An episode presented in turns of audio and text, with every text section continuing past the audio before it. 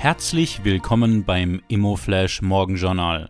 Der beste Start in den Arbeitstag. Am Mikrofon begrüßt Sie Leon Protz. Die heutige Ausgabe widmet Ihnen der neu geschaffene Immobilienservice des heimischen Finanzdienstleisters Swiss Life Select. Von Verkauf und Kauf bis hin zur Bewertung und Finanzierung. Alles aus einer Hand.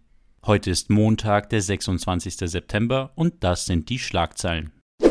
Starker Preisanstieg.